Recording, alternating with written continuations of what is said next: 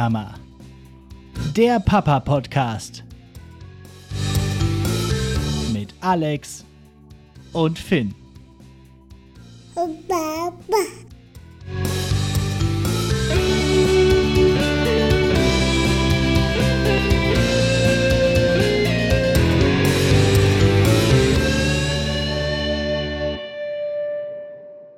Jo, und damit herzlich willkommen zu Nicht die Mama, dem Papa-Podcast. Ich bin Alex und seit 571 Tagen Vater von Finn. Und anders als über 98% der deutschen Papas bin ich es, der nach anderthalb Jahren Elternzeit nun in Teilzeit in die Arbeit zurückgekehrt ist, um weiterhin hauptsächlich für meinen Sohn da zu sein. So, was gibt es eigentlich Schöneres, als mit einer Modelleisenbahn zu spielen? Hm. Finn hat zum Beispiel jetzt schon vor Weihnachten eine bekommen, so aus Holz mit verschiedenen Gleisen und auch unterschiedlichen Zügen und Waggons. Ja, und damit spielt der noch nicht ganz 19 Monate alte Finn tatsächlich auch gerne und fast richtig. Also, er reißt oft noch alles ab, aber das Grundprinzip hat er verstanden und den Zug nachmachen kann er auch schon. Die Antwort auf alles. Finn, wie macht ein Zug?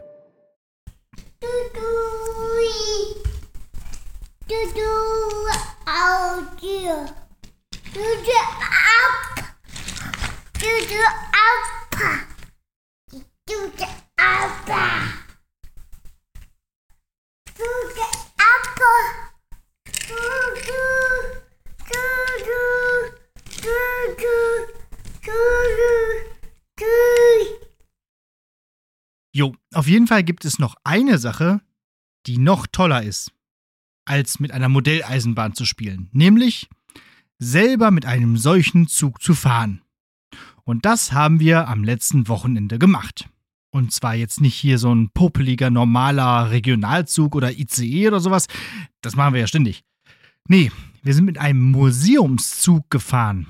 Dem Teuto Express.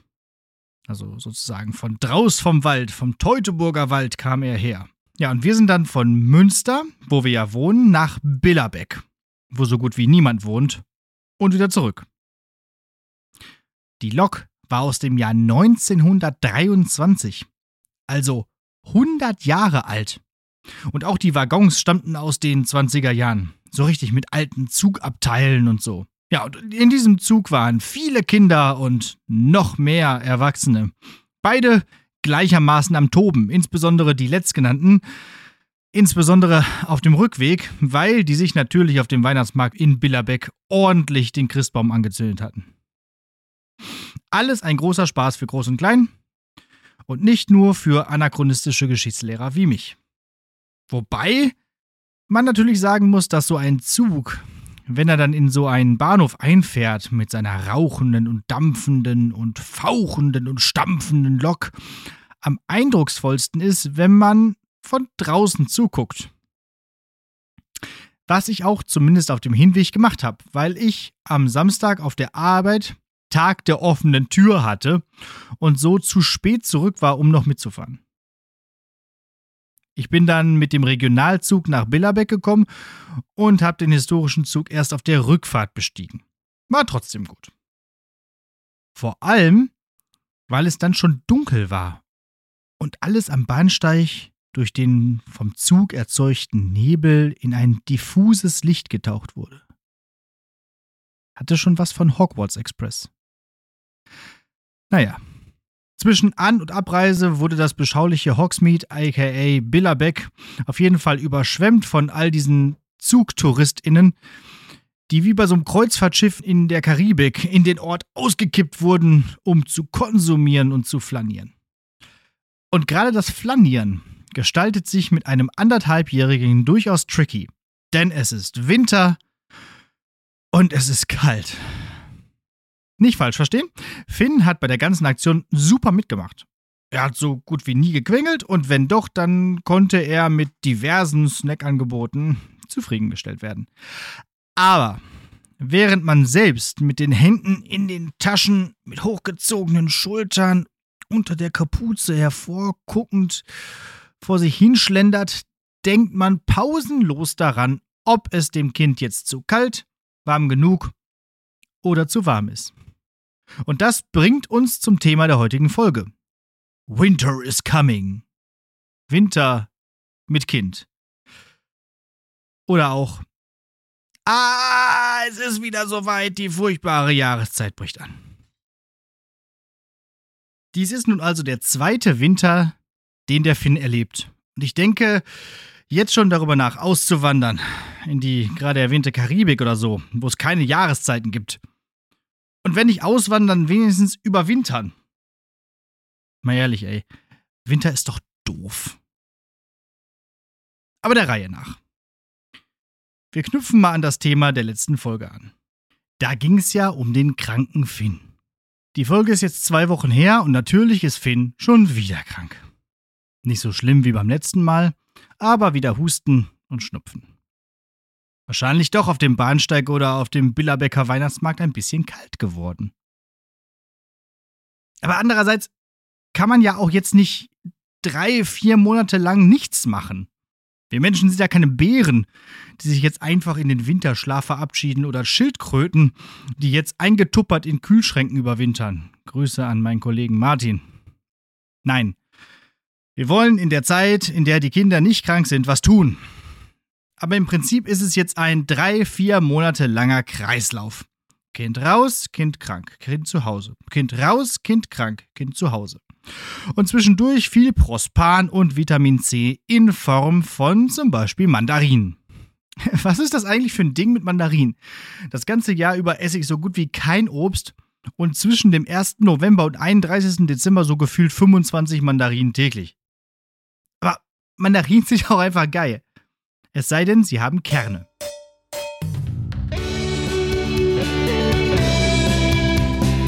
Hochbegabt.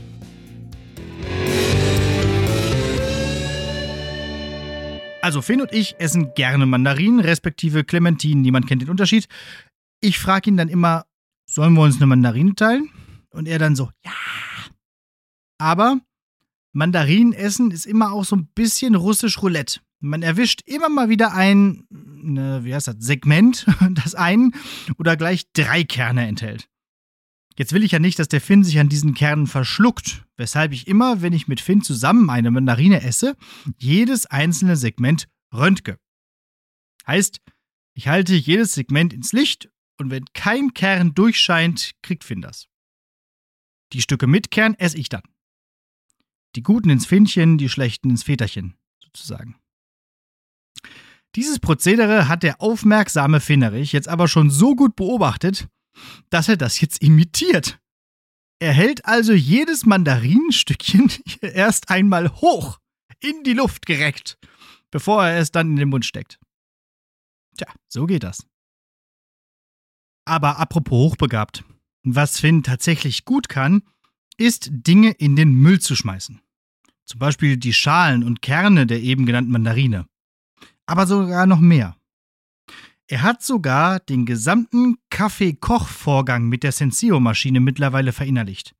Von Maschine öffnen, Pad-Halter einlegen, Pad einlegen, Maschine wieder schließen, Knopf drücken, Maschine wieder öffnen, Pad-Halter mit altem Pad rausnehmen und so in den Müll tun, dass nur das alte Pad und nicht der Pad-Halter dort landet.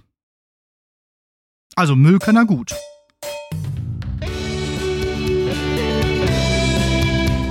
Solid Parenting.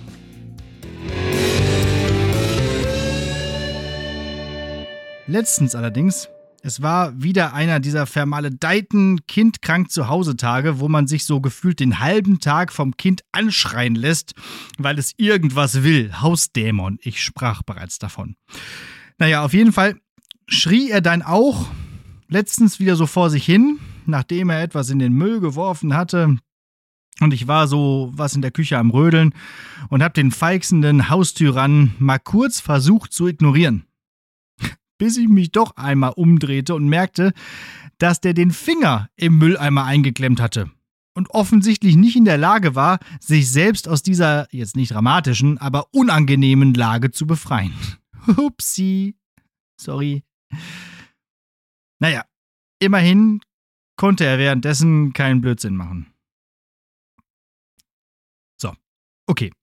Also, dass Kinder im Winter immer krank sind, wie sehr das nervt und was man vermeintlich dagegen tun kann, das haben wir jetzt zu Genüge besprochen. Was nervt denn noch am Winter? Na, die Zwiebel. Wie viel Kleidung kann oder muss man an ein Kind dranheften, damit es die Nasskälte dort draußen übersteht? Ob es jetzt ein Spaziergang ist, ein Tag auf dem Weihnachtsmarkt oder nur die 5 Minuten Weg bis zur Kita oder einkaufen, egal. Das Kind muss komplett eingepackt werden. Gehen wir es doch mal durch. Erste Lage, Windel. Besonders spaßig, wenn diese voll ist und man sich durch alle anderen Lagen kämpfen muss, um an diese ranzukommen. Zweite Lage, Body. Lange Arme, am besten am Hals gut abschließend. Dritte Lage, Strumpfhose. Hier scheiden sich übrigens die Geister, ob man die Strumpfhose unter den Body zieht oder drüber. Sieht lustiger aus drunter und hält auch besser, aber ist irgendwie weird. Die vierte Lage unterteilt sich jetzt in Pullover, Hose und Socken. Letztere müssen ja sein, weil die Strumpfhose keine Stopper hat. Jetzt ist Finn fertig für drinnen. Aber da bleiben wir ja, wenn's gut läuft, nicht. Fünfte Lage, Winterwollanzug oder, wenn es ganz kalt ist, Schneeanzug. Sechste Lage, Schuhe, Mütze, Halstuch oder Schal und eigentlich auch Handschuhe, aber die will er immer nicht anziehen. Weshalb es gut ist, wenn die fünfte Lage direkt die Möglichkeit integriert hat, die Hände einzupacken. Denn der kriegt ja trotzdem kalte Hände und die tun dann weh. Aber zu realisieren, dass man einfach mal diese Handschuhe anziehen könnte, so weit ist er noch nicht. Heute Morgen habe ich ihm dann darüber auch noch eine Regenjacke angezogen. Und den Helm natürlich nicht vergessen. Nun kann man es also wagen, vor die Tür zu gehen. Apropos Wagen, wenn Finn in seinen Wagen oder seinen Buggy kommt und geschoben wird, um zum Beispiel einkaufen oder spazieren zu gehen, dann kommt noch ein warmer Sack bzw. eine Decke dazu. Denn wenn er sich nicht selbst bewegt, wird er trotz der sieben Lagen irgendwann kalt. Diese acht Lagen Textil schützen nun das Kind also vor der Geißel der winterlichen Kälte. So muss sich übrigens auch ein Ritter im Mittelalter gefühlt haben, wenn ihm die Knappen vor der Schlacht die Rüstung angelegt haben. Aber so ein Ritter hält wenigstens still dabei. In der Kita kommt oft noch eine weitere Lage dazu, da die Kinder ja auch an die frische Luft sollen gibt es noch eine Regenhose, um auch in Sandmatsch, glitschigen Klettergerüsten und regelrechten Wasserrutschen Spaß haben zu können. Was hatte ich mich gefreut, als Finn so im März, April endlich in das Alter kam, Spielplätze benutzen zu können. Aber die sind im Winter ja auch quasi unbrauchbar. Habt ihr mal mit nackten Fingern so eine metallene Rutschstange angefasst?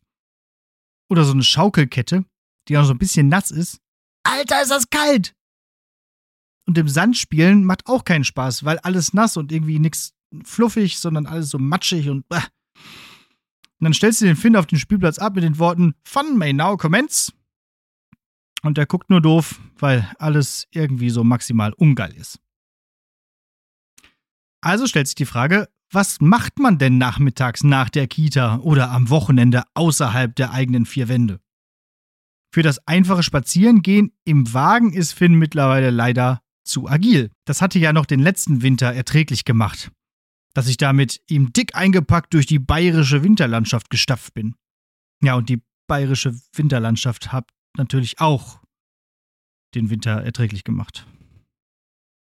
Deshalb spare ich mir meistens das Einkaufen auf die Zeit nach der Kita auf, um dies dann mit Finn zusammen zu erledigen. Ist jetzt auch nicht sonderlich spaßig, schlägt aber die Zeit tot zwischen Kita aus und Schlafen gehen. Wie immer kommt natürlich der Zoo in Frage, den ich auch mindestens einmal die Woche frequentiere. Durch die Jahreskarte vielen Dank nochmal an Finns Großtante dafür, kann man das nämlich auch mal nur für so zwei Stunden nach der Kita machen. Oder halt am Wochenende. Und das geht auch im Winter sehr gut, denn wir haben ja schließlich in Münster den sogenannten Allwetterzoo, der seinem Namen nicht unbedingt alle, aber zumindest ein bisschen Ehre macht. Natürlich muss man dort auch draußen rumlatschen und friert so nach und nach durch. Aber insbesondere in dieser neuen Tropenhalle, der Meranti-Halle, kann man sich dann prima wieder aufwärmen und dabei Riesenotter gucken. Apropos Otter, Finn ist ja selber so eine richtige Wasserratte. Weswegen es sich anbietet, am Wochenende, wenn keine Kita ist, auch mal schwimmen zu gehen. Das Problem dabei ist nur, dass die Großstadt Münster tatsächlich kein Schwimmbad hat. Also es gibt so einzelne Mini-Hallenbäder, aber die sind alle nicht ordentlich beheizt und auch eher so auf richtig Schwimmen ausgelegt. Ein Spaßbad gibt's nicht. Zuletzt waren wir häufiger im Cabrio in Senden. Das ist nicht so weit weg und auch vom Eintrittspreis sehr moderat. Das hat einen gut ausgestatteten Kinderbereich, eine ordentliche Wasserrutsche und das Wasser ist angenehm warm. Aber trotzdem ist der Besuch eines Schwimmbads mit Kind immer ein Tanz auf dem Vulkan. Oder eher im Gegenteil. Denn die Gefahr, sich und das Kind zu erkälten, schwimmt natürlich immer mit. Eine weitere Möglichkeit ist noch, sich mit Freunden und Verwandten zu treffen. Da sitzt man dann zwar auch in vier Wänden rum, aber nicht immer nur in den eigenen, was meistens für Kinder schon genug Aufregung ist. Wenn wir uns alle mal an unsere Kindheit zurückerinnern, war es doch immer das Tollste, bei anderen Kindern deren Spielzeug auszuprobieren. Für gemeinsames Spielen ist Finn allerdings noch ein bisschen zu klein. Dieses Miteinander und nicht nebeneinander spielen lernt er ja gerade jetzt erst in der Kita. Und oft wird dieses Nebeneinander dann doch eher zu einem Gegeneinander, weil das gerade erwähnte Benutzen von fremden Spielsachen auch Konfliktpotenzial enthält. Miteinander spielen auf jeden Fall gerne die Keime, die aktuell so rumfleuchen, weshalb die vier Wände von Freunden und Verwandten schnell zu einer Petrischale werden, womit wir wieder beim Anfang wären. Ein Gutes hat der Winter. Es ist um 4 Uhr zappenduster. Auf Vitamin D muss man weitestgehend verzichten. Dafür ist aber jede Menge Melatonin vorhanden, sodass man auch kein Problem damit hat, um halb sieben hier so langsam die gute Nachtrunde einzuläuten. Wo im Sommer um 18 Uhr draußen die Grills angehen und das Leben pulsiert, ist im Winter um die Uhrzeit schon über allen Wipfeln Ruh. Und schon balde ruhet Finn auch. Also am Ende ist es dann doch ein bisschen wie bei den Bären. Wir verkriechen uns in unsere kuschelig warme Höhle, hören draußen den Regen prasseln oder den Schnee leise rieseln, stopfen uns den Bauch voll mit selbstgebackenen Keksen, billiger Adventskalenderschokolade, wärmender Kartoffelsuppe und ein paar Alibi-Mandarinen und schalten in den Standby-Modus, bis die Krokusse kommen und nicht nur die O-Tannenbäume wieder grünen. Und dann haben wir es doch auch wieder geschafft. So. Und geschafft haben wir es dann auch wieder mit dieser Folge nicht die Mama. Wenn eure Finger nicht zu kalt sind, dann würde ich mich über ein flink getipptes Feedback von euch freuen. Erzählt doch mal, wie ihr den Winter mit Kind verbringt. Wie übersteht ihr die Kälte und Dunkelheit? Und wie reitet ihr die Krankheitswelle? Erzählt mal. Das geht über feedback at nichtdiemama-podcast.de, über Instagram, Facebook und TikTok unter at nichtdiemama-podcast, auf Blue Sky und, wenn es sein muss, auch X unter at nichtdiemama-pod und über die Website www.nichtdiemama-podcast.de. Außerdem könnt ihr bei Spotify und Apple Podcast Sterne vergeben und da bin ich natürlich auch total froh darüber, dass bei diesem Spotify Wrapped rauskam, dass der Podcast zurzeit mit 5 von 5 Sternen bewertet wird. Also danke dafür. Und außerdem kann man bei beiden Plattformen, also bei Spotify und bei Apple Podcast, eine nette Rezension schreiben. Ja, und das könnt ihr doch dann mal machen. So in so einem Winter, in so einem dunklen Winterabend.